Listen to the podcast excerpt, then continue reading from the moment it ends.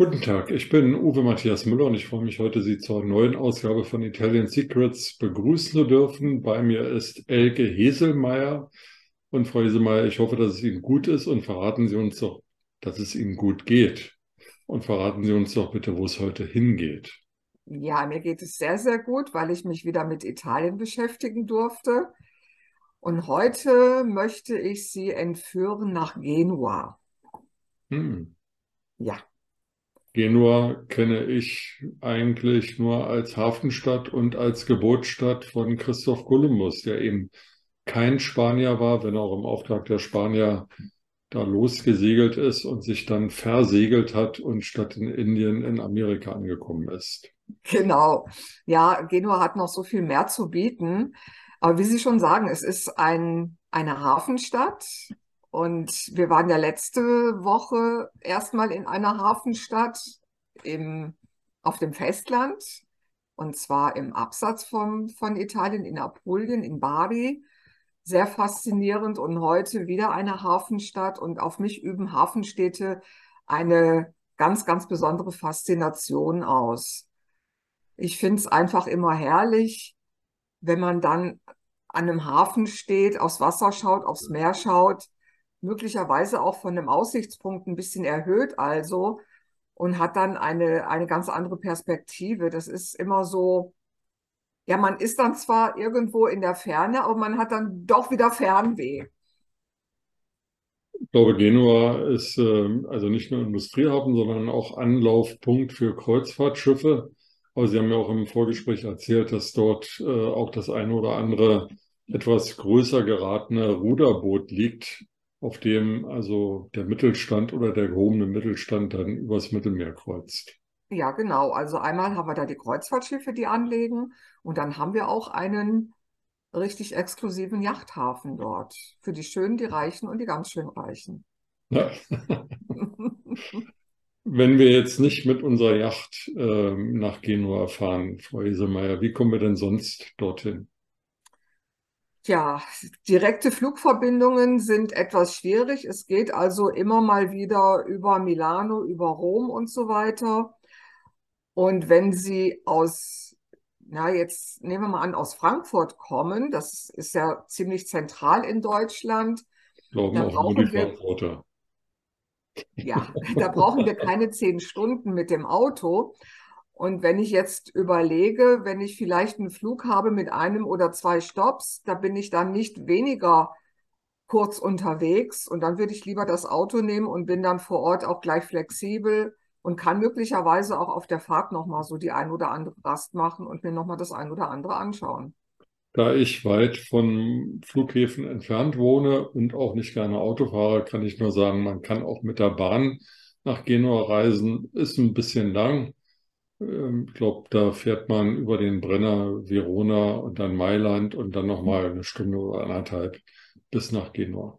Ja, aber ich habe gehört, das soll sehr, sehr faszinierend sein, weil Genua ja auf der einen Seite eben offen ist zum Meer und die Rückseite, da haben wir halt das Apennin. Und wenn wir jetzt die Bahnstrecke haben von Milano nach Genua, da haben wir also wirklich eine sehr, sehr lange Strecke, die wir quasi im Dunkeln, nämlich durch Tunnels fahren. Und dann auf einmal tut sich diese Stadt und das Meer auf. Das ist also fast schon atemberaubend. Ich kann übrigens noch einen Tipp geben, wer nicht, sagen wir mal, die übliche Bahnstrecke nehmen will, wie ich sie eben beschrieben habe, über Verona, kann auch über die Schweiz fahren, was landschaftlich noch viel schöner ist. Bisschen länger, halbe Stunde, Stunde länger, aber landschaftlich noch viel schöner. Und dann von Mailand aus genau die Strecke, die Sie beschrieben haben, ja. Ja, ja, wenn ich nach Italien fahre, mit dem Auto fahre, dann fahre ich auch im Allgemeinen über die Schweiz, weil diese Strecke für mich einfach die schönste ist. Es Da fängt der Urlaub schon an der Grenze ja, an. die, die Schweiz hat in der Tat was. Aber heute sind wir in Genua. Genau. Also jetzt sind wir dort angekommen, wie auch immer und äh, nach welcher Anreise auch immer. Und was machen wir denn da zuerst? Also ich würde sagen, dass wir uns zu aller, allererst zum Hafen begeben. Und da haben wir einmal das erste Wahrzeichen von Genua, das ist der Leuchtturm. Das habe ich auch in meiner Information beschrieben. Der ist so circa 77 Meter hoch. Und wenn man dort oben ist, da hat man auch wirklich einen ganz, ganz tollen Überblick, kann also einmal so ein bisschen über die Stadt schauen. Und wenn wir dann runterkommen, dann würde ich sagen, also der Leuchtturm ist, wenn wir Genua vor uns haben auf der Karte, ist der Leuchtturm westlich, also auf der westlichen Hafenseite. Und dann gehen wir einfach so diese, ja, das ist fast wie eine Bucht, kann man sagen, gehen also einfach quasi auf die andere Seite des Hafens und dort haben wir ganz, ganz viele Sehenswürdigkeiten. Da ist zum Beispiel gebaut worden 1992 ein riesengroßes Aquarium, was unheimlich faszinierend ist. Das ist das größte Aquarium Europas beispielsweise. Dann haben wir dort auch den Nachbau einer Galeone. Die wurde für einen Film nachgebaut und die kann man auch in der Tat besichtigen und sogar begehen. Da kann man also rein und kann sich alles anschauen. Die ist also wirklich originalgetreu nachgebaut worden.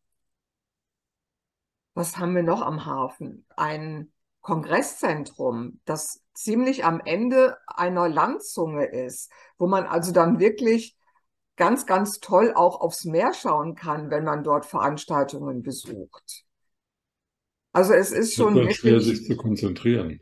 ja, genau, das fällt dann sehr, sehr schwer. Ja, wenn wir dann den Hafen mal so abgelaufen haben, dann würde ich sagen, begeben wir uns nach Osten, nämlich in die Altstadt. Da haben wir sehr, sehr viele Sehenswürdigkeiten. Ich weiß wirklich gar nicht, wo ich da anfangen soll. Ich habe, als ich die Sachen vorbereitet habe, die, diese Sendung hier, da habe ich mir alles wieder angeschaut und habe gedacht, ich muss unbedingt wieder nach Genua. Es ist einfach nur, was diese Stadt zu bieten hat. Und wenn man dann das Historische auch noch berücksichtigt, sie war ja immer wieder in anderen Händen in, in den Zeiten des Mittelalters. Da waren die Sarazenen, die die Stadt in ihrem Griff hatten. Dann war, waren mal die Franzosen dort. Dann gab es einen großen Aufstand gegen die Franzosen.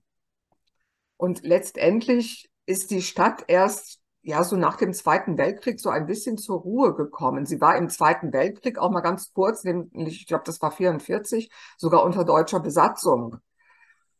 Und ja, nach dem Zweiten Weltkrieg hat sich dann einiges getan.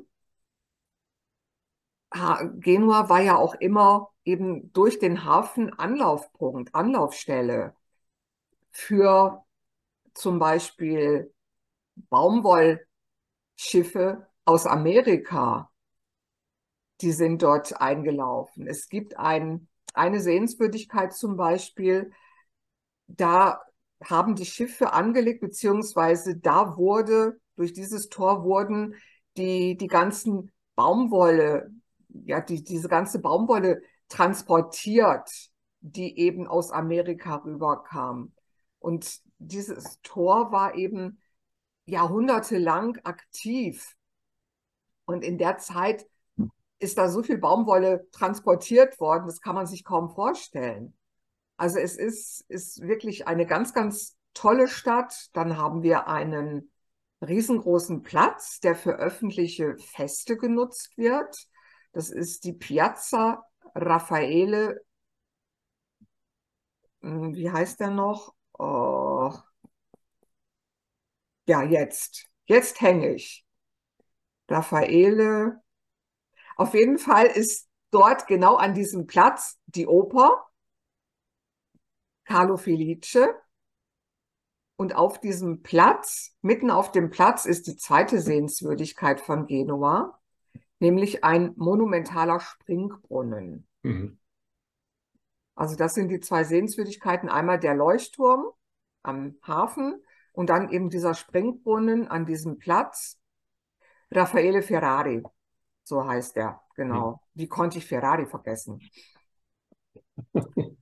und um diesen Platz herum haben wir auch ganz, ganz tolle Bauten, ganz prachtvolle Gebäude. Drum auf der anderen Seite, also entgegengesetzt von dem Opernhaus zum Beispiel, da haben wir noch eine sehr, sehr schöne Kirche. Dann ein Stückchen abseits von diesem Platz haben wir die Kathedrale von Genua. Eine, eine Kathedrale, die schwarz-weiß gestreift ist. Also auch sehr, sehr wichtig für Genua. Dann das Rathaus, auch ein ganz, ganz alter Palast, der dann auch irgendwann wieder restauriert wurde. Also es gibt so viel zu sehen in Genua. Es ist wie viele Städte in Italien atemberaubend. Klingt nach einer wirklich ähm, ganz wunderbaren Mischung aus Hafenlebendigkeit und Sehenswürdigkeit auf der anderen Seite. Aber das, was Sie erzählen, macht mich dann natürlich oder strengt mich natürlich auch ein bisschen an und macht mich dann auch durstig und hungrig. Jetzt hatten wir schon über die Küche in Ligurien mal früher gesprochen, als es um Cinque Terre ging. Ähm, ich vermute mal, dass man in Genua aufgrund der Meeresnähe sehr gut Fisch essen kann. Absolut. Es gibt sehr, sehr viele Restaurants, die auf Fische, auf Meeresfrüchte spezialisiert sind. Natürlich gibt es auch einige sehr gute Restaurants am Hafen. Dann haben wir natürlich diese Haupteinkaufsstraße, die Via Garibaldi, eine historische Prachtstraße, wo wir natürlich auch viele Cafés, Bars und Restaurants haben, aber natürlich auch Geschäfte, wo man auch noch ein bisschen Geld loswerden kann, wenn man denn möchte. Und dort im Umkreis dieser Straße kann man sehr, sehr gut essen.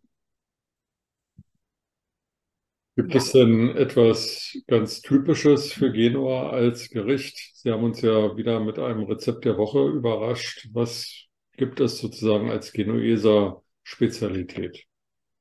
Also es gibt einmal die Ostertorte.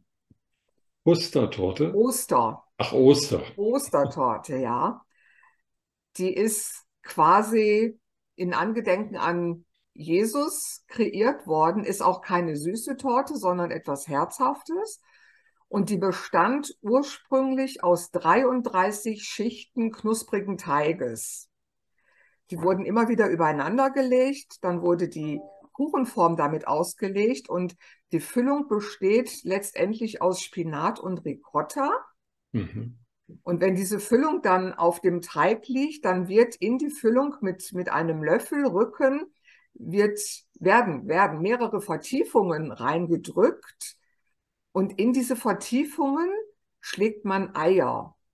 Die lässt man also ganz, ganz vorsichtig in diese Vertiefungen gleiten, um ja nicht die Dotter zu verletzen.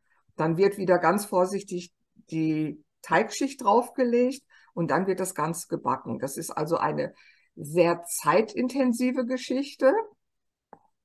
Und die Torte ist auch sehr, sehr mächtig. Und die wird letztendlich, wie der Name das sagt, zu Ostern gebacken. Das ist also eine Tradition. Und was auch ein traditionelles Gericht ist, das ist gefüllte Kalbsbrust.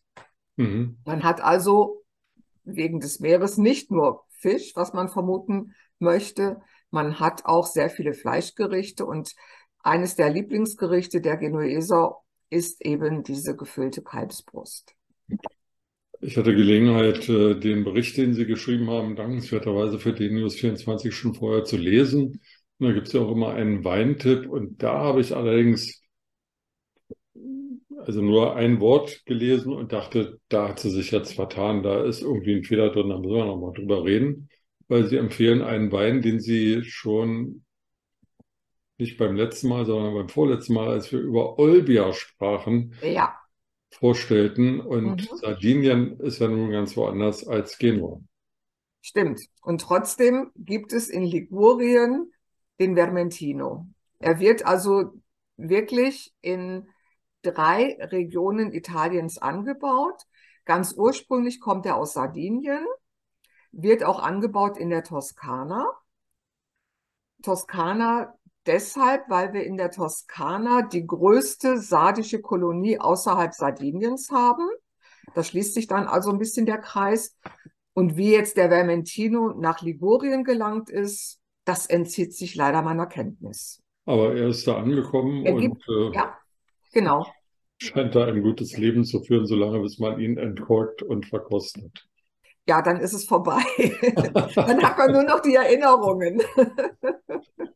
Also, äh, egal ob jetzt mit dem Zug, mit dem Auto oder mit dem Flieger über Mailand, man sollte auf jeden Fall Genua mal äh, ins, in, in, in, in, den Kalender reinschreiben und nicht nur immer nach Venedig, Rom oder Florenz fahren, sondern auch mal nach Genua schauen. Die größte Altstadt Europas. Genau. Tolles Aquarium habe ich heute gelernt.